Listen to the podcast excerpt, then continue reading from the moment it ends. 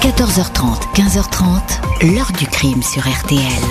Jean-Alphonse Richard. On se disait, les éléments scientifiques nous donneront les réponses à nos questions. Et nous serons en mesure rapidement de pouvoir annoncer à la famille eh bien, qui a commis ces faits-là et pouvoir rapidement interpeller le ou les suspects et pouvoir les déférer devant une juridiction, devant une cour d'assises. Et puis malheureusement, ça n'a pas été le cas. Bonjour, 32 ans que la mère de Carole Solticiac attend une réponse à une question qui depuis toutes ces années lui a ôté le sommeil. Qui a violé et tué sa fille de 13 ans à l'automne 1990 dans un bois de Saône-et-Loire? Les investigations devaient être faciles, rapides, mais elles se sont perdues au carrefour des hypothèses. Une bande de désaccès un habitant du coin, un tueur en série ou bien un crime qui est associé à l'affaire des disparus de l'autoroute A6 14 jeunes femmes tuées ou disparues dans un rayon de 200 km entre 1986 et 1997. Toutes ces pistes vont rester en pointillés. Deux suspects vont apparaître, mais aucune certitude du côté de la justice.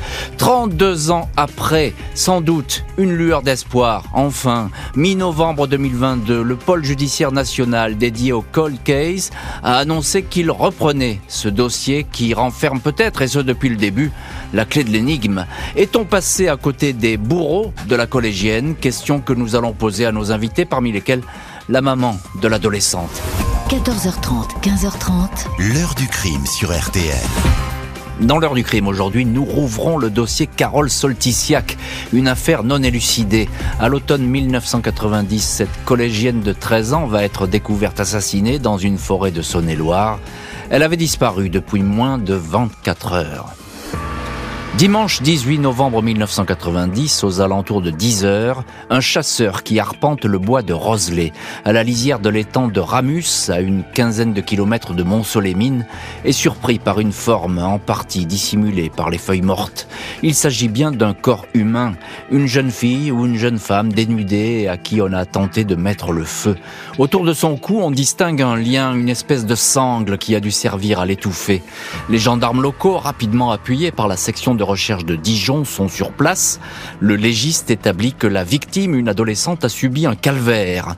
Elle a été frappée, violée, étranglée avec la sangle et également poignardée. Un acharnement. Elle a reçu quatre coups de couteau en plein thorax.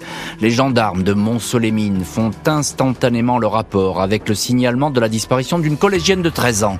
Carole Solticiac.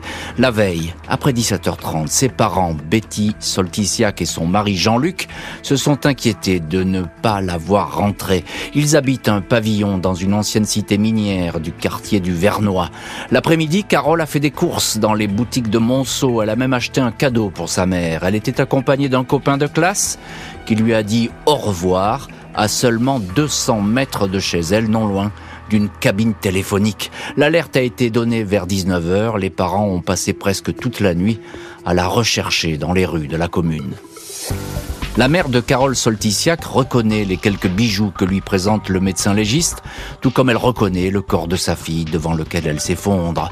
Les gendarmes sont bien décidés à arrêter au plus vite le ou les auteurs du crime. La zone survolée par un hélicoptère est interdite d'accès, les grands moyens déployés, la forêt de Roselay et l'étang de Ramus ratissés pendant plusieurs jours l'arme du crime, un couteau, n'est pas retrouvé, ni les vêtements que portait Carole. Les taillis et toutes les poubelles du coin sont inspectées afin d'y retrouver son jean et son blouson vert à capuche. Le parquet de Mâcon ordonne des prélèvements génétiques sur la scène de crime, technique nouvelle et presque expérimentale en cette année 90. La substitut du procureur, Marie-Christine Tarard, dit avoir bon espoir que ces analyses débouchent rapidement. Les enquêteurs disposent en effet d'indices qui pourraient se révéler précieux.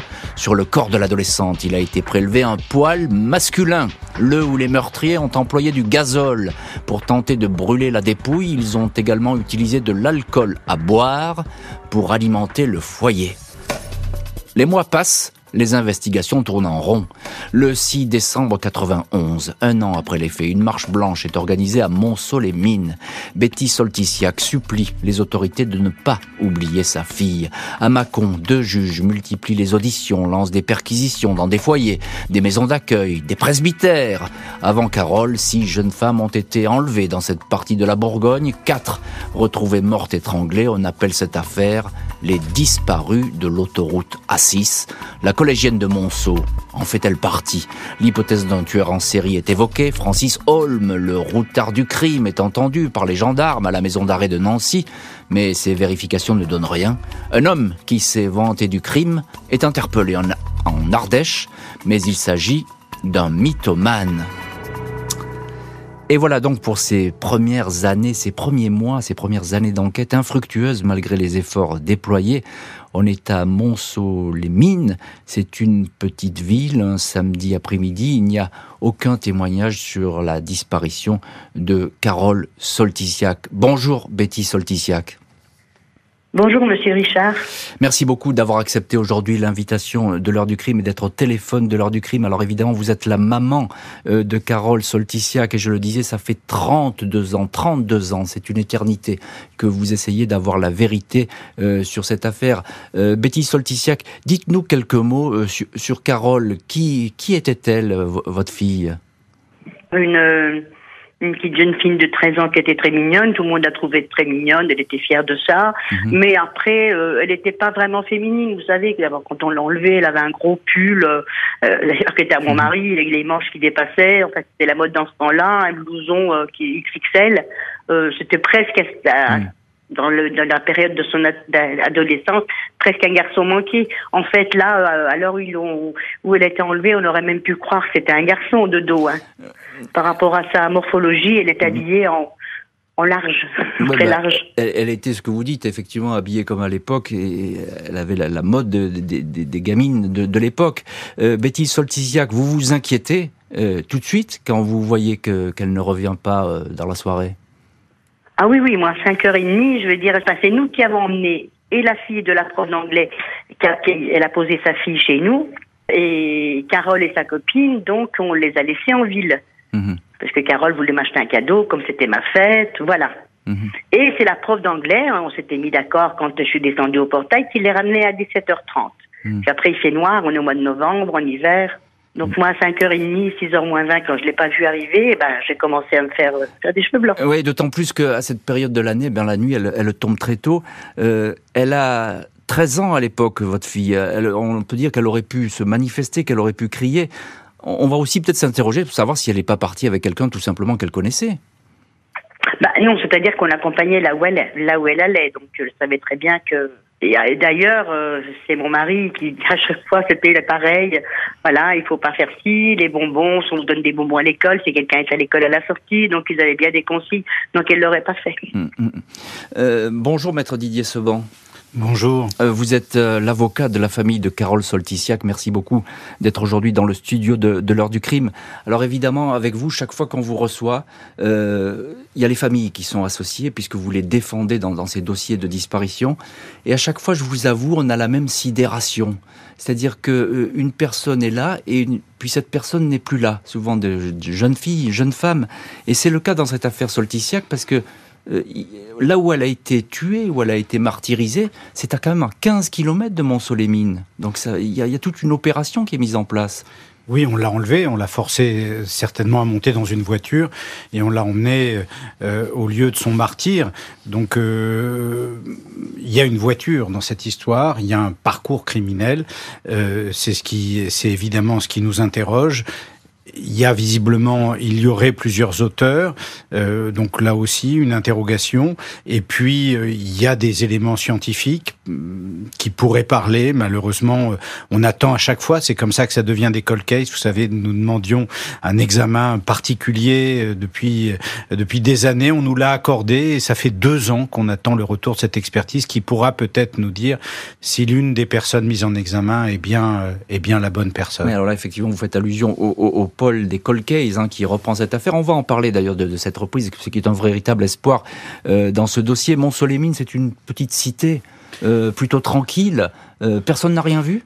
Personne n'a rien vu, n'a rien entendu. On a, je pense, au début de l'enquête, fait un gros, gros travail de proximité, un gros travail euh, d'interroger tout autour, de réinterroger euh, les, les, les, les petits, les, les, jeunes amis avec lesquels elle avait pu être, de, de vraiment faire le tour. Je crois que s'il y avait eu quelque chose, un témoin, un élément à, tirer de on l'aurait eu à ce moment-là. Ce qui, ce qui, ce qui est particulièrement tragique, c'est la scène de crime. C'est ce qui est arrivé à Carole et c'est en partant de la scène de crime que nous pensons que cette affaire peut être résolue. Alors, Betty Solticiac, évidemment, cette euh, scène de crime épouvantable avec toutes ces années, le souvenir de Carole, je suppose qu'il continue évidemment à vous habiter et il continue à vous habiter parce que vous vous battez. Vous avez beaucoup de courage euh, pour affronter tout ça depuis toutes ces années. Non, je je suis pas si courageuse que ça. Hein. Moi, c'est oui, peut-être la journée, je, je suis mm. courageuse parce que moi, mon mari, il est très très fragile. Là, mon mari s'est beaucoup enfermé depuis la mort de notre fille. Hein. Et euh, en fait, moi, c'est euh, c'est les nuits. C'est toujours les nuits. C'est toujours encore cette nuit. J'en, je l'entends. J'entends pleurer ma fille. Et vous savez un truc, un truc incroyable je sais pas. Est-ce que c'est parce que c'est dans nos entrailles de la mère Quand Carole, donc, n'est pas rentrée de la nuit, hein, j'avais appelé toute sa famille, on est nombreux. Hein. Mhm. Euh, chacun cherchait donc euh, de la nuit, hein, chacun cherchait de son côté dans les rues, tout ça. Et pendant un moment, autour de minuit, j'étais dans le jardin et je me suis, j'étais dans la pelouse comme ça, euh, et je me suis mis trois coups sur la poitrine. Et mon mari qui était là, il me dit mais qu'est-ce que tu fais? Et je hurlais, je hurlais, mais qu'est-ce que t'as Mais qu'est-ce que tu fais? Je lui ai dit Carole est morte. Je te dis Carole est morte qui, je savais même pas s'il était encore, s'il était mort en fait, mais je l'ai, hmm. je l'ai senti, je l'ai, je le, j'ai ressenti, euh, je sais pas comment expliquer, je sais pas, j'ai ressenti. Hmm. Et je m'étais mis trois coups sur la poitrine, trois coups de poing dans la poitrine. Effectivement, ma fille a été retrouvée avec trois coups de couteau. Vous aviez donc pressenti ces trois coups de couteau. Après dix ans de recherche, les gendarmes vont se recentrer sur la piste locale avec plusieurs hommes en ligne de mire. En cette année 1997, le major de gendarmerie Claude Jean Guenin, fraîchement débarqué de Reims, est chargé de reprendre l'affaire Carole Solticiac. Un casse-tête désespérant pour ses collègues. Le gendarme relie note toute la procédure. Il avait déjà travaillé sur le dossier Holm quand il était en poste dans la Marne. C'est lui qui va aller le rencontrer en prison. On ne peut pas dire avec certitude qu'il était présent dans la région le jour du meurtre, conclut-il. Le major se concentre sur la piste locale. En 2000, les enquêteurs rapprochent le crime d'un autre qui lui ressemble, celui quatre ans plus tôt de Christelle Maillery, 16 ans, au Creusot, près de Monceau. À l'époque, un témoin a décrit un suspect d'une vingtaine d'années, 1m80, mince, cheveux mi-longs, assez clairs, jean et blouson qui ressemblent au chanteur Renaud. Un homme qui correspond à cette description a longtemps vécu à.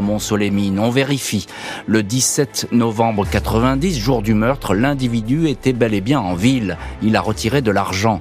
Fait curieux, une semaine après le crime, cet homme a plaqué femme et enfant est brutalement déménagé. Ce suspect qui apparaît dans les dossiers Maillery et Solticia qui est placé en garde à vue, il nie les faits. Son ADN ne correspond pas à celui retrouvé sur le corps de la collégienne. Fausse piste donc, il est relâché. L'interpellation de ce premier suspect a pour effet de délier les langues.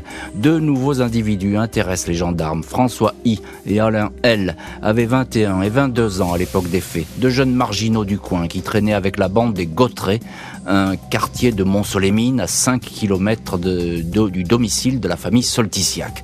François I et Alain L étaient inséparables, surnommés Yago et le Sphinx. Ils passaient le plus clair de leur journée à boire de l'alcool et à fumer des joints. La bande des Gautrets traîne dans le bois de Roselay et squatte une ferme abandonnée, à 300 mètres à peine du lieu du crime. Le major Jean Guenin, qui pilote les investigations, apprend que l'un des deux suspects, le Sphinx, a toujours été obsédé par cette affaire, malgré le temps écoulé il en parle encore. Il lui arrive même de pleurer. Les deux, désormais trentenaires, sont placés en garde à vue. Le sphinx est transporté sur les lieux. Dans le quartier du Vernois où Carole a disparu, il s'arrête à 10 mètres, près de l'endroit où on l'a vue vivante la dernière fois. Il confie qu'il avait ce soir-là une bouteille de whisky avec lui, information jamais diffusée dans les journaux. Il dit s'en être servi pour accélérer le feu et permettre au gazole de s'embraser. 9 et 10 novembre 2000, François I et Alain L sont mis en examen pour viol sur mineur et homicide. Ils sont écroués, l'un à la maison d'arrêt de Dijon, l'autre au centre de détention de Varennes-le-Grand. Les gendarmes n'excluent pas la présence d'un troisième homme. Sur la scène de crime, les suspects ont effectivement affirmé qu'il n'était pas seul. Cette double arrestation conforte les Solticiacs dans leur sentiment premier, à savoir que le meurtrier est du coin et connaît parfaitement les lieux. Au journal Libération, Betty Solticiac dit qu'avant ses mises en examen, elle s'interrogeait pour savoir si sa fille avait souffert. Elle a désormais de sombres certitudes. Ils n'ont pas seulement tué ma fille, Ils ont tué toute une famille, déclarera la maman au journal de Saône-et-Loire. Et on va voir évidemment ce qui va advenir ou pas d'ailleurs de ces mises en examen. L'affaire a beaucoup avancé en cette année 2000, mais elle est loin d'être terminée. Nous allons voir ça dans les chapitres suivants de l'heure du crime. On est donc en cette année 2000, dix ans après les faits, il y a ces rebondissements spectaculaires. Didier Seban, vous êtes l'avocat de la famille euh, de Carole Solticiac. Vous connaissez particulièrement bien le dossier.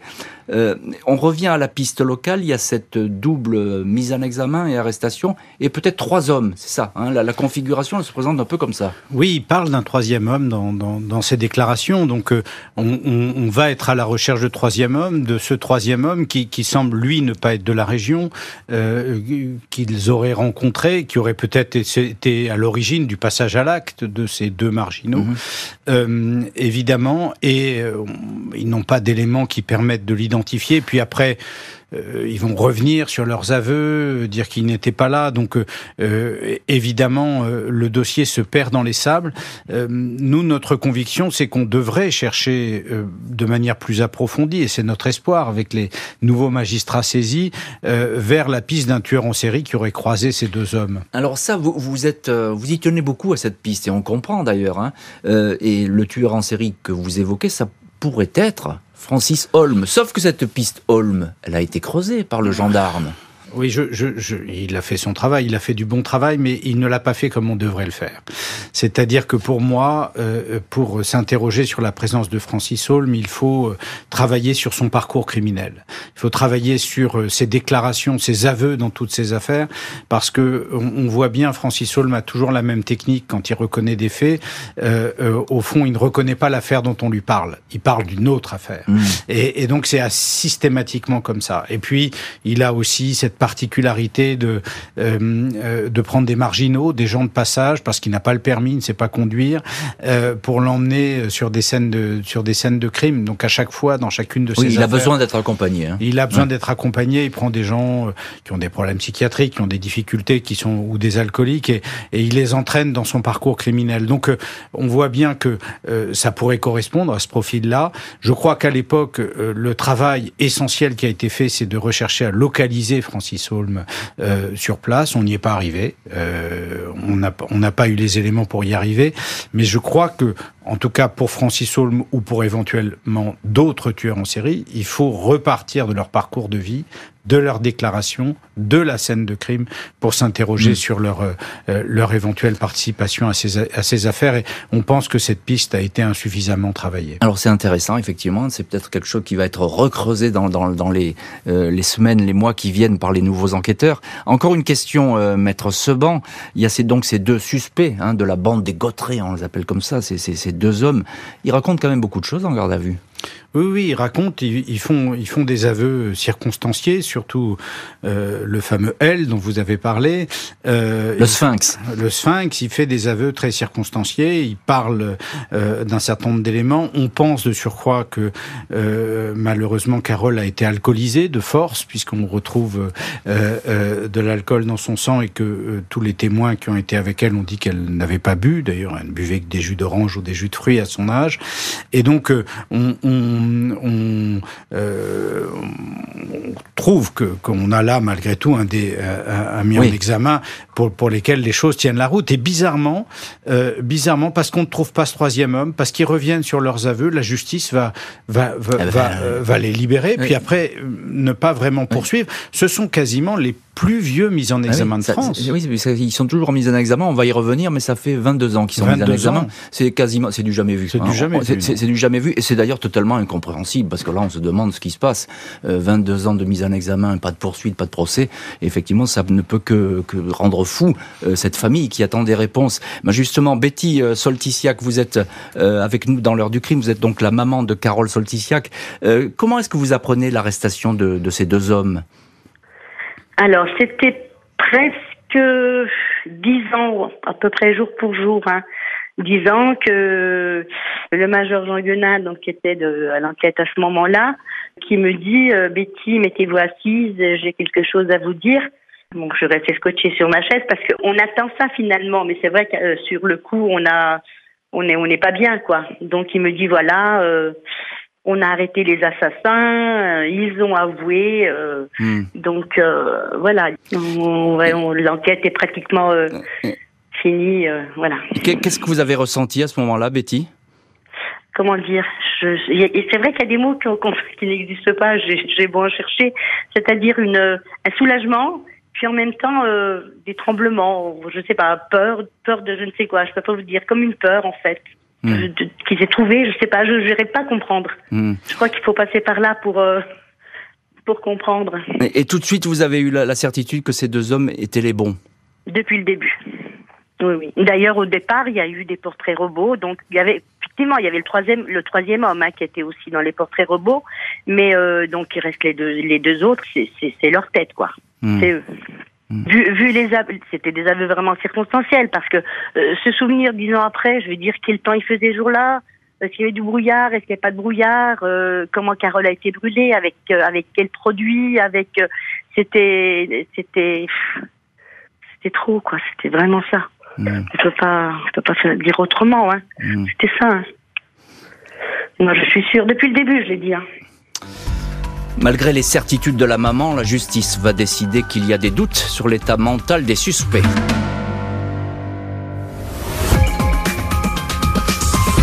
Il y a deux noms qui circulent et qui reviennent euh, très vite. Il y en a un baptisé Yako et l'autre baptisé le Sphinx. Des jeunes de la région de Monceau qui forment une bande. Il parle souvent de l'affaire Carole. Tous les ans, au mois de novembre, il pleure, on ne sait pas pourquoi. Il a, comme s'il avait un fardeau dont il voulait se soulager. 27 juin 2001, les avocats de François I et Alain L demandent la remise en liberté de leurs clients. Les deux hommes, des marginaux, ont avoué leur implication dans le crime, mais ils sont depuis revenus sur leurs propos. Ils souffriraient de troubles psychiatriques, auraient raconté n'importe quoi aux gendarmes. Les deux suspects sont libérés. La cour d'appel de Dijon indique que les deux hommes avaient été placés en détention malgré leur pathologie psychotique de type schizophrénique. Ils restent néanmoins mis en examen et sont placés sous contrôle judiciaire. La mère de la collégienne a tout le mal du monde à accepter à comprendre cette décision. Elle n'accepte pas que les meurtriers présumés de sa fille puissent se balader en ville. Le dossier Solticiac retombe dans une impasse. Les juges n'ont cessé de se succéder pour conduire les investigations. Un premier muté, une deuxième décédée, un troisième magistrat assurant une sorte d'intérim avant qu'un quatrième soit désigné. Autant de freins qui ralentissent la procédure. La famille Solticiac, qui a rejoint l'association Christelle, une des victimes du dossier de l'autoroute A6, redoute que la procédure soit oubliée ou qu'un non-lieu soit prononcé. En 2013, elle avait ainsi déploré que des scellés aient été égarés lors de l'enquête. Certaines pièces avaient disparu pendant 18 ans, retrouvées lors d'un déménagement de certains objets du palais de justice de Mâcon à celui de Chalon-sur-Saône. Betty Solticiac, vous êtes l'une de nos invitées aujourd'hui dans l'heure du crime. Vous êtes la maman euh, de Carole. Alors, euh, à l'époque, quand ces deux hommes sont libérés, vous avez fait part de votre et moi et, de votre stupéfaction. Euh, qu'est-ce que vous avez ressenti quand vous avez su que effectivement ces, ces, deux hommes étaient libérés? Bah, De la haine, forcément, de la haine envers la société, envers la justice, envers, euh, envers la justice, oui. Et, ça vous paraissait totalement incompréhensible? Absolument, oui, oui, incompréhensible. Euh, d'ailleurs, j'ai refait une dépression à la suite de ça. Parce qu'on attend tellement depuis longtemps que quand euh, tiens on dit ça y est, euh, voilà déjà euh, on attend on attend le tant d'années, puis après on dit tiens ça y est finalement, je vais savoir enfin qu'est-ce qu'ils lui ont fait, pourquoi, où est-ce qu'ils l'ont pris, qu'est-ce qu'elle a dit, comment que et, puis parce qu'on veut savoir en fait c'est ça aussi le problème. Hein. Oui chez, chez les personnes qui n'ont pas eu de procès. C'est parce qu'on s'invente des trucs peut-être, je sais pas, qu'on empire les choses. Et, et, le fait de savoir la vérité, qui est des aveux, euh, je crois que ça, les familles en ont besoin. oui, mais je, je, suis pas sûr du tout, Betty Soltizia, que, que vous inventiez des trucs comme vous dites, parce qu'effectivement, vous il y a cette recherche de vérité et elle est totalement légitime, d'autant plus que dans cette affaire, il y a ces deux personnes libérées. Euh, il y a beaucoup de temps qui a été perdu. Il y a aussi des pièces, des scellés qui ont été perdus. Ah ben là c'était euh, bah, d'ailleurs quand euh, quand bah, ça s'est passé déjà à Macon hein, voilà au palais de justice de Macon hein. Je me suis dit mais c'est pas possible peut-être parce que je sais pas ma fille était qu'une fille d'ouvrier mmh. je sais pas peut-être qu'on fait plus attention aux personnes euh, voyez euh, mmh. haut placé, qu'on qu'on fait plus attention à des pièces comme ça, qu'on les garde précieusement et qu'on les égare pas ou qu'on les oublie pas, hmm. ces pièces-là.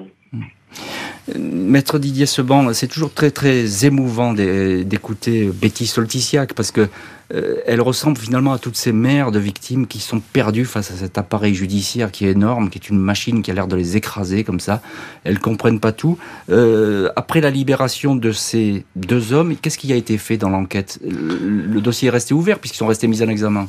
Le dossier est resté ouvert. Euh, nous avons obtenu déjà un premier transfert de Mâcon à Chalon grâce au procureur de général de Dijon, Dijon de l'époque qui a compris qu'il fallait que tous les dossiers des disparus de la CIS soient instruits ensemble. Donc ça, mm. ça, a été transféré. Et puis euh, peu à peu, euh, vous savez, c'est passé hors des priorités des magistrats. Nous avons fait appel, nous avons fait des courriers, nous avons demandé des expertises. Nous avons beaucoup d'espoir, notamment sur une expertise qui qui est en attente depuis deux ans. Euh, euh, des scellés ont été perdus puis retrouvés, d'autres pas retrouver euh, finalement une sorte de désintérêt pour les affaires les plus graves, les plus sanctionnées par le code pénal. Hein, évidemment, euh, euh, les accusés risquent perpétuité et 22 ans de mise en examen, les plus vieux mises en examen de France. Et ça n'indigne pas. C'est même pour eux s'ils sont innocents. Et, eh évidemment, ce que je ne crois pas, ça serait scandaleux. S'ils sont s'ils sont les auteurs de ce crime, ils doivent être jugés. Et donc, on a là une, une sorte d'aller vers le non-lieu, de laisser aller, je vers le non-lieu, euh, qui est absolument catastrophique. Les proches de la collégienne vont être contraints à l'attente jusqu'à ce qu'un solide espoir que l'enquête redémarre apparaisse. Lundi 14 novembre 2022, soit 32 ans, presque jour pour jour après la mort de la collégienne Carole Solticiac, le parquet de Nanterre annonce que le pôle judiciaire dédié au cold case, les affaires non classées, va reprendre à son compte la procédure. La mère de Carole, Betty Solticiac, et son avocat, maître Didier Seban, avaient appelé de leur vœu ce transfert, meilleur moyen à leurs yeux de faire avancer les choses. Nouveaux juges, nouveaux enquêteurs. Depuis 2002, suspects sont mis en examen mais n'ont jamais eu de compte à rendre à la justice aucun procès n'a été ordonné. Les deux hommes sont aujourd'hui les plus vieux mis en examen de France. Les expertises ADN menées sur les deux suspects ne se sont pas avérées concluantes. Il reste cependant de troublantes présomptions, notamment les déclarations faites aux gendarmes après leurs interpellations, évoquant des détails que seul un familier de la scène de crime aurait pu connaître. Le pôle de Nanterre, à la lumière des progrès de la recherche génétique, pourrait demander de nouvelles expertises ADN. Et ces nouvelles expertises, effectivement, on les attend parce qu'elles sont, elles, sont précieuses et elles peuvent conditionner la suite de la procédure. Euh, Betty Solticiac, vous êtes la maman de Carole Solticiac et vous nous faites l'honneur aujourd'hui d'être euh, l'une de nos invitées euh, dans l'heure du crime. Est-ce que selon vous, vous avez de l'espoir? L'ADN peut apporter des réponses selon vous dans cette histoire? Je sais plus parce qu'il y a tellement eu de, de hauts et de bas en me disant oui cette fois euh, ça y est euh, ça va on, on saura euh, et puis et puis après je me dis bon mais ça fait 32 ans finalement ils ont vécu leur vie hein. Mmh. Parce qu'à l'époque, ils avaient une trentaine d'années, vous avez maintenant ils ont 62 ans, peut-être même qu'ils ont qu'ils ont fait des enfants, peut-être bien qu'ils sont grands-parents. Je veux dire, eux, ils ont vécu que nous on est toujours dans le survécu, ce qui est pas normal. Mmh. C'est ça que je je supporte pas. Et je me dis, mais comment ils font? Comment ils font pour être, euh, pour être parents, pour être grands-parents, voir leurs enfants, et puis se dire, tiens, finalement, moi j'ai fait du mal à un enfant, je voudrais pas qu'on fasse au mien. Mhm. Et il y a même quelquefois, c'est méchant, mais je le pense, mais voilà, il y a des moments où je souhaite qu'un de leurs enfants se fasse enlever, une de leurs filles, puis qu'il arrive la même chose. Alors que non, j'aime les enfants, hein, c'est pas un truc que je voudrais que ça arrive, hein, vous comprenez bien. Mais j'arrive à y penser, quoi. Je, mhm. je souhaite pas, parce que les enfants n'y peuvent rien pour qu'ils, afin qu'ils connaissent la, la même souffrance. Parce que c'est qu'en étant confronté à la même souffrance qu'on comprend l'autre. Hmm. Alors effectivement, ça c'est un, sujet qui est compliqué, mais on comprend évidemment votre douleur, Betty Stoltisac. Évidemment, si on ne, souhaite, personne ne souhaite, et vous la première, qu'il euh, y, ait des enlèvements et qu'il y ait des crimes pareils qui puissent euh, euh se, perpétrer. Euh, Maître Didier Seban, vous êtes l'avocat de la famille de Carole Solticiac. Qu'est-ce que vous avez demandé comme expertise et qu'est-ce que peut faire ce pôle judiciaire? D'une part, ce pôle judiciaire va être dédié à ça, c'est-à-dire des, des, des, magistrats volontaires qui se sont, qui ont choisi de faire ça, d'enquêter sur les crimes. Euh, vous savez, je, je, je c'est terrible, mais euh, nous avons été obligés de manifester à Chalon tellement il y a un silence assourdissant de la justice. À ce point-là. À ce point-là, avec l'association Christelle, les familles et une absence totale de réponse, même de nous recevoir, de nous répondre au téléphone. On est obligé en permanence de faire appel pour essayer de faire bouger les choses. Donc, euh, on a vraiment. un... pas, je vous arrête parce que c'est assez indigne. C'est indigne, mais moi je peux pas dire autre chose. C'est indigne. On a une justice qui euh, aujourd'hui considère ces familles comme euh, euh comme rien. Elles ne sont pas reçues. Euh, leur, leur avocat n'est pas reçu. Euh, c'est pour ça qu'on a été contraint de manifester. Que pour tous ces dossiers des crimes, des crimes de la CIS, on demande leur transfert au pôle puisque on est en échec. Cette juridiction est en échec. Elle me fait penser un peu à Auxerre quand on s'occupait des disparus de Lyon. On, on, avait une heure du crime justement là-dessus euh, hier d'ailleurs. Voilà. Effectivement, les disparus d'Auxerre, c'est on est un peu dans ce même état d'esprit. Je, je, je, retrouve la même chose et on me rappelait récemment encore, puisque je m'en étais bien évidemment occupé, que certains magistrats avaient été déférés devant le Conseil supérieur de la magistrature parce qu'ils n'avaient pas rempli les devoirs de leur charge, qui sont quand même l'attention à l'autre. Mmh, l'attention à l'autre, c'est ce qu'on c'est ce qu'on leur demande. Donc euh, c'est vraiment un silence. Maintenant, on a des magistrats professionnels, volontaires, qui ont avec eux euh, évidemment une connaissance euh, de l'évolution de la technique et ce qu'on faisait en génétique il y a il y a quelques années. Eh bien, ça n'est rien par rapport à ce qu'on peut faire en génétique aujourd'hui. Donc là, il va falloir reprendre les scellés et retravailler sur ce point. Il y a aussi des particules qui sont trouvées qui peuvent faire parler sur la culpabilité éventuellement d'un des auteurs. Depuis deux ans, nous attendons l'analyse de ces particules. Voilà, il y a du travail à faire. Et puis il y a le parcours criminel, c'est-à-dire partir des tueurs en série pour savoir si l'un d'entre eux ne pouvait pas se trouver à Montsolémine ce jour-là. Un espoir donc, le pôle des Colcays, espoir pour la mère de la collégienne qui, malgré le temps écoulé, a toujours une ferme conviction. Betty Soltisiak se félicite que le dossier de la mort de sa fille soit repris par le Paul Colcase. Dans une interview accordée au journal de Saône-et-Loire, elle déplore toutefois des erreurs commises dès le début de l'enquête. La mère de Carole demeure persuadée que les deux hommes mis en examen en 2000 sont bel et bien les bourreaux de sa fille. Je le sens dans mes tripes, tout comme j'ai senti les quatre coups de couteau dans mon corps le soir où ma fille a été poignardée et qu'on l'a cherchée. Betty Soltisiak espère toujours un possible procès qui permettrait à la famille de faire son deuil. Carole n'avait que 13 ans. En cette année 2022, elle aurait dû fêter ses 45 ans, indique la maman. On en a ras-le-bol d'attendre. Ce n'est pas humain. Et Betty Soltisiak, elle est l'une de nos invités aujourd'hui dans l'heure du crime, euh, au, téléphone de l'heure du crime. Euh, Betty Soltisiak, évidemment, cette affaire, elle, elle, ne vous quitte pas. Vous avez eu des, des moments, euh, vécu des moments terribles et vous continuez à, à, vivre dans le souvenir, évidemment, de, de Carole et d'essayer de, d'avoir la justice qui passe là-dessus. Vous, vous en parlez beaucoup de Carole, je suppose, en famille Dimanche dernier, j'ai eu mes petits-enfants à garder et il y avait eu un article dans le journal de Saône-et-Loire. Donc j'avais acheté le journal et il y a, mmh. Carole qui est en photo et j'avais laissé euh, le journal sur la table du salon. Donc ma petite fille, elle s'est mise à regarder le journal. Et puis donc elle a feuilleté le, le, journal et puis elle me dit mamie, mais il y a Carole qui est en photo.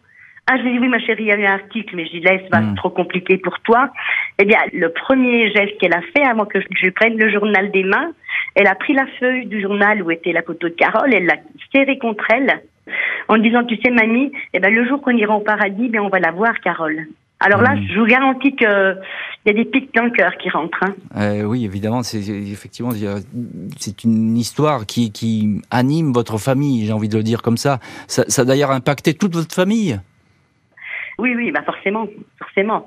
D'ailleurs, j'ai ma, ma, dernière fille qui, qui a jamais voulu d'enfant, puis qui n'en fera plus. Hein. Parce ah. qu'elle a tout le temps dit, maman, euh, moi je veux pas d'enfant parce que t'imagines, moi le jour où on me l'enlève, où on me la tue, je veux pas être comme toi, je veux pas avoir ta vie. Oui, bah oui, oui. Mm. Je comprends. C'est terrible ce que vous racontez, Betty Soltisiak. Euh, un témoignage dans cette affaire, parce que je sais que vous avez lancé des appels à témoins, etc. C'est toujours possible? On peut toujours croire que, que peut-être quelqu'un peut se manifester, quelqu'un qui aurait vu quelque chose? J'espère, j'espère toujours. J'espère. Donc, mmh. euh, est-ce que quelqu'un a vu quelque chose? Ça, j'en doute même. Hein. Mmh. C'est ça le problème, parce que c'était déjà tard le soir, fait noir, euh, ils on ferme les volets, c'est d'hiver. Après, peut-être par rapport au comportement des deux là, Hmm. Peut-être qu'il y a des gens qui ont eu des doutes après, parce que c'était des gens qui buvaient déjà. Donc euh, peut-être quand ils avaient bu un coup que quelqu'un lâchait un mot, quelque chose, ou toujours poser des questions. Peut-être. C'est ces gens-là qui doivent parler par contre. Hmm. Euh, Maître Didier Seban, vous êtes dans le studio de l'heure du crime avec nous dans cette émission. Vous êtes l'avocat de la famille de Carole Soltisiak.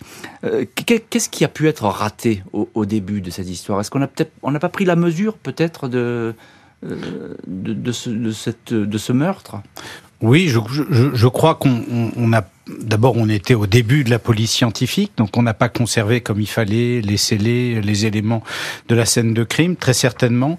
Euh, d'autre part, euh, euh, je, pense que on part toujours sur l'hypothèse de, de tueurs de proximité, mais à l'époque, on ne s'intéresse pas aux tueurs en série, on ne met pas en perspective les différents dossiers, les gens qui ont pu passer dans la zone.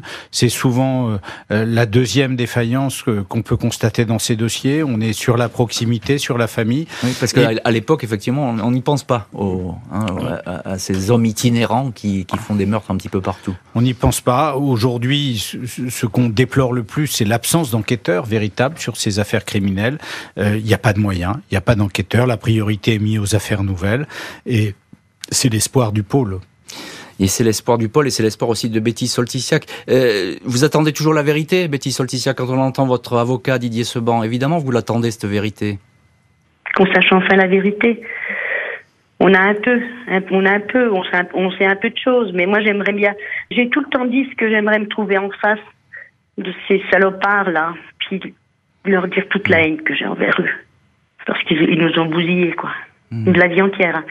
Dit, euh, c'est voilà, ils font leur deuil. Non non, on fait jamais le deuil de son enfant, c'est pas possible. Moi c'était mon aîné, donc euh, voilà, c'était c'était ma grande fille, c'était celle que sur qui je comptais déjà être en premier grand-mère hmm. déjà. C'est pas possible d'oublier Carole. Hein. Oui, non mais c'est tout le temps là, c'est tout le temps. Il y, a, même des fois, je, comme si j'allais oublier, c'est impossible. Hein. Eh bien, je vais, je vais me mettre sur YouTube et puis je vais écouter la chanson Hélène qu'on vient passer à, à l'enterrement hmm. pour pleurer encore un petit peu. Son chanteur de l'époque. Hmm. Quelque part, ça, ça, ça me fait rappeler un peu son départ. Cette chanson est appropriée en fait au départ de Carole. Merci beaucoup Betty Soltisiak et Didier Seban d'avoir été les invités aujourd'hui de l'heure du crime. Merci à l'équipe de l'émission Justine Vignot, Marie Bossard à la préparation, Boris Pirédu à la réalisation. L'heure du crime, présenté par Jean-Alphonse Richard sur RTL.